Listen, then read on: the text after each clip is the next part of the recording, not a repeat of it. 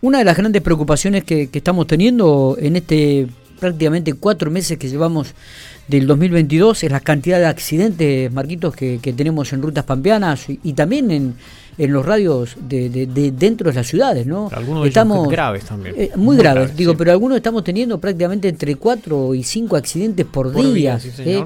Eh, aquí en General Pico. y por eso estamos en diálogo con Silvia González, que es la fundadora eh, y presidenta de Estrellas Amarillas, una organización que trabaja por, el, por la seguridad vial, porque los datos hasta el momento que indicarían en la provincia de La Pampa son 31 personas que han fallecido por accidentes de tránsito en ruta o en ejidos urbanos.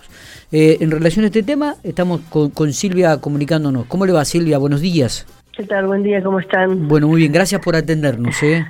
No, por favor. Una, una, una salvedad que les quiero hacer. Por favor. Nosotros decimos, si se puede evitar no es un accidente, es un eslogan que tenemos desde el año 2005, que después lo tomó la Agencia Nacional de Seguridad Vial, y donde nosotros hablamos de esto, ¿no? O sea, darle al, a, los hechos, estos hechos mm, trágicos, el nombre que, que deben, que son siniestros. Accidentes es algo que te pasa fortuitamente, viste algo que no lo preveías, algo que no y yo creo que cuando empezamos a darle entidad a, las palabras, este, es cuando realmente la gente de a poquito va intentando cambiar un poco su chip, ¿no? Usted sabe que nosotros en cada, en cada crónica que sacamos en Infopico justamente remarcamos esta palabra. El siniestro ocurrió en tal calle, en tal calle. este, Pero bueno, Después vemos si fue un accidente. Eh, eh, Después vemos si fue un accidente. La verdad que las, todas las estadísticas y todo lo demás nos demuestran que solamente un, un 7 u 8% fueron accidentes, o sea que pasó algo que fue más allá del, de la conducta del conductor. O, se rompió una goma, o un desperfecto, o, o se descompuso la persona que manejaba, pero lamentablemente casi el 90% de, estos hechos son a causa del manejo negligente o imprudente este, de los de los conductores, ¿no? exactamente. Bueno, y, y, qué hacer con respecto a esto? ¿Qué, qué, me imagino que ustedes deben tener eh, reuniones bastante asiduas eh, con, con, gente de seguridad vial. Eh, digo, ¿qué, qué, qué, análisis, qué evaluación hacen ustedes al respecto, Silvia?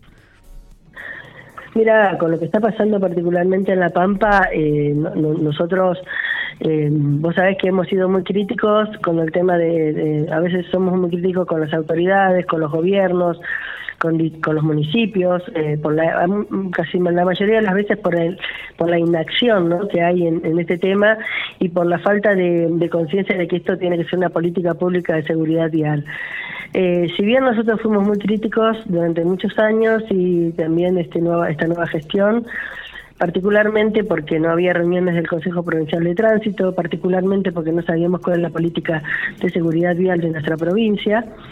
Eh, debo decir que mantuvimos una reunión en marzo, la primera reunión que participamos del Consejo Provincial de Tránsito, bueno, donde más o menos se nos explicó todos los planes de acción ¿no? a, a desarrollar, lo cual hizo que a nosotros esto nos tranquilizara porque yo no sé si ustedes también saben que nosotros fuimos parte y artífice de un pedido concreto a la Agencia Nacional de Seguridad Vial para que traigan radares a La Pampa después del verano trágico que tuvimos, uno de los peores veranos que tuvimos en, en el país, en, la historia de, la, de nuestra provincia. con este veintipico de muertos, eh, creo que solamente no, no quiero decir mal la fecha, pero creo que fue en el 2013 o 2014, tuvimos unas cifras tan elevadas. En 2011 creo que eh, estamos hablando, Silvia, me, parece. Sí, ahí es cuando, cuando hubo ciento y pico de muertos en La Pampa. es verdad. Eh, nosotros, este, bueno, pedimos radares a, a, la agencia. Ustedes han visto y han hecho varios operativos cerca de Pico. Madres nuestras han acompañado ahí. Nosotros estamos acá en Santa Rosa, hemos estado, hay otro grupo nuestro en Hacha que participó. Estamos hace tres meses, dos meses y medio, tres, participando de todas las semanas de estos controles, lo cual nos ha permitido tener una también un acercamiento in situ, ¿no? De, de, cómo nos estamos manejando en la, en la provincia. eh, realmente alarmante, alarmante porque eh, mucha gente que no respeta los límites de velocidad. Eh, nosotros participamos de los operativos y, por ejemplo, hay una zona que te señaliza que vos tenés que ir a 80 o ponerle nosotros estábamos haciendo uno acá cerca del frigorífico de carnes pampeanas, que la velocidad, si viene a la ruta de 110, hay zonas que hay carteles que te delimitan 80 porque porque hay entradas a, a, hoteles, hay entradas a, estancias, este, entonces la velocidad debe ser menor. Eh, y, eh, y a la gente, cuando se la para, cuando se le hacen estos controles, no es porque van a 82, 83, eh, se le da un rango de 10 kilómetros, o sea, las personas que se paran van más de, de 90, 95, y hemos llegado a, personas, eh, a parar personas que van a cerca de 130, casi el doble de, lo, de lo permitido. Y yo no te puedo explicar, este, lejos de entender y lejos de, tener una actitud reflexiva, eh, la gran mayoría reaccionan con mucha con mucha virulencia, ¿no? Sí, sí, sí, Este, eso creo, y el otro día lo planteé en el Colegio de Psicólogos del Tránsito de, Córdoba, sí. porque es como que este fenómeno se está repitiendo en todo el país, en todo el país. En Córdoba, eh, al día de hoy, llevan 122 muertos en estos cuatro meses. Sí, sí. Cifra escalofriante también. Y, y yo preguntaba, porque para mí Córdoba siempre fue como como un ejemplo, ¿no? Porque ellos tienen radares en todas las rutas, tienen policía caminera, tienen agencias provinciales destinadas a la seguridad vial, eh, han mejorado sus infraestructuras. Córdoba se caracterizó, cuando nosotros llevamos la campaña Estrellas Amarillas en el año 2008, Miguel, en Córdoba morían 600 personas al año. qué número. Eh, no, no, terrible la cifra. Yo recuerdo, recuerdo mucho que me habían guardado un artículo, la tapa del diario de La Voz del Interior, que es un diario muy grande como La Nación o como Clarín, para que la gente sí, sí, sí, lo, lo más grande, sí, sí. más grande, bueno. Y la tapa era una tapa negra, negra y decía 600, 600, 600 de víctimas, ¿no? Había una cruz y te ponían enero, febrero y te iban poniendo todas las víctimas de los meses. La tapa del diario era una tapa negra con todas las víctimas eh, viales de Córdoba. Estaba viendo, la, estaba viendo las estadísticas aquí en la provincia de La Pampa. Usted me estaba hablando del año 2013 donde hubo 104 víctimas fatales ¿Viste? No me eh, equivoqué. Mm. Después, en 2014 tuvimos 60, en 2015 86, 2016 73, al igual que el 2017. En el 2018 69, 2019 41, se bajó mucho, sustancialmente en el 2019. Bueno, 2020 la pandemia 36, a pesar de la pandemia. 2021 eh, 46 y en este lo que va el 2022, si no me equivoco, ya vamos 31. ¿Está confirmada esta, este número o es mayor? Sí, sí, este? sí, sí, totalmente. Yo le estaba contando ahí al colega que nosotros tenemos una periodista con la que trabajamos acá, que hay una nota que está siempre estrellas amarillas y hay un contador ahí, ¿no? Que está, eh, se va agregando desde el 2022 cada una de las víctimas, el nombre, el lugar. Este, estamos siempre hablando de los que mueren en territorio, porque también hemos tenido muchos pampeanos que lamentablemente han perdido la vida en, estos cuatro meses fuera de nuestra provincia. Eh, los pampeanos que han perdido la vida fuera de nuestra provincia suman más de eh, más de 10. Qué bárbaro. O sea, estamos hablando de la gran mayoría han sido camioneros, este, casi el 50%. Sí, sí, sí, eh, También, porque eso nosotros también lo contabilizamos porque, porque bueno, son pampeanos y, y, obviamente. después, tarde o temprano, lo que ha sucedido con ellos este por ahí hay familias que nos que nos convocan nos llaman. Entonces por ahí queremos siempre tener un poquito el tema eh, el tema en, digamos sabiéndolo no porque para nosotros eh, al margen de para nosotros no son números. Está no son, una de esas personas tienen familia una de esas personas son vidas son historias de vida. Sí sí total. Y y lo que hay detrás de todo esto te digo que es este realmente eh, un infierno muchas veces después de esto, ¿no? Silvia, digo, para cerrar, em, ¿cuál, es el objetivo que es lo, lo, lo, más em, les preocupa en este momento, ¿no? Porque también me acotan acá, dice, uno de los grandes problemas que tienen, y es cierto lo que me dice e, este oyente, este, es el tema del celular, ¿no? Hoy en día. Uf, terriblemente, terriblemente.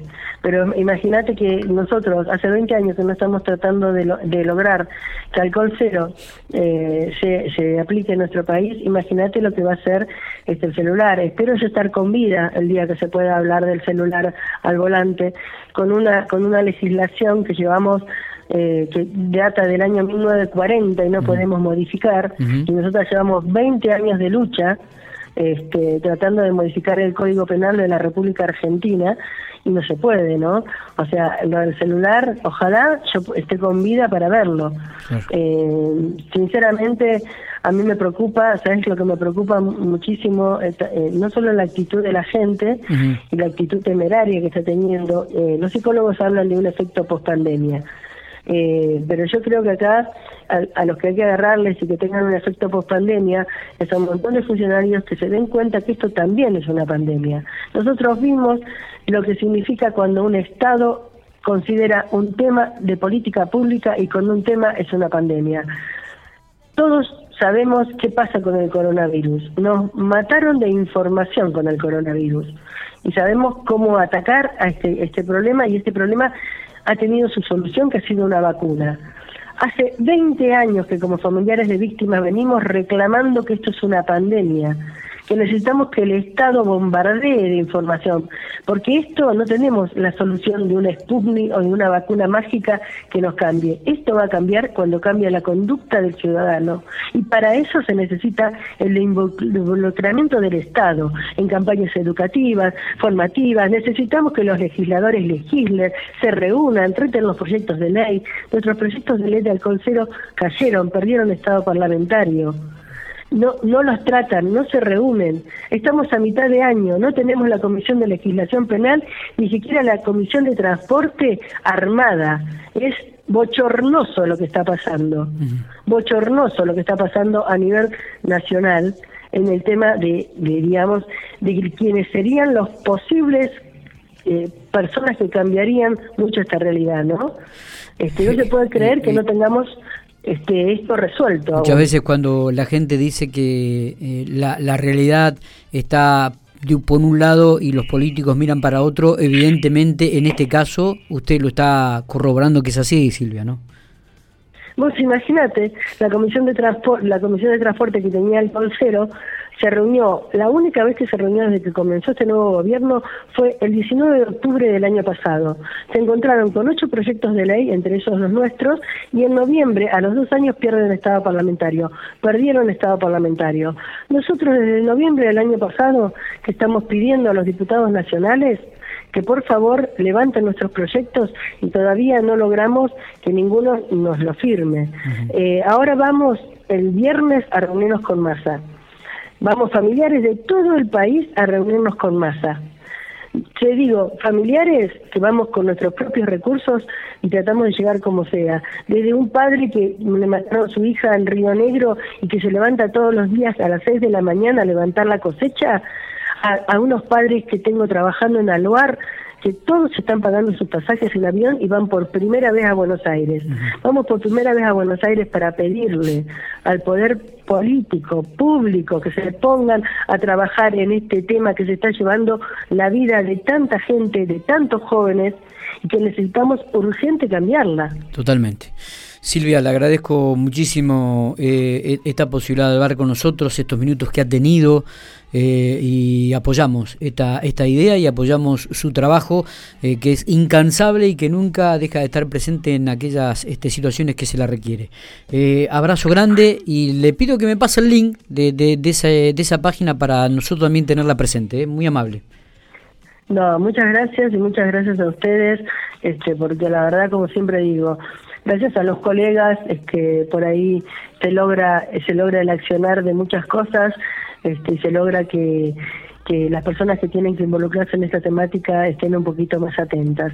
Así que nosotras somos las agradecidas con ustedes, este, que nos permiten en este momento ser la voz de, los que no están, ¿no? Y, poder luchar para, las futuras generaciones.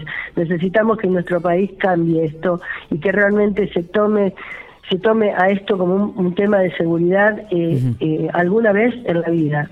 20 años llevamos, amigos, 20 años. Y todavía seguimos acá batallando. Gracias, eh, muy amable Silvia. Un abrazo. muy bien.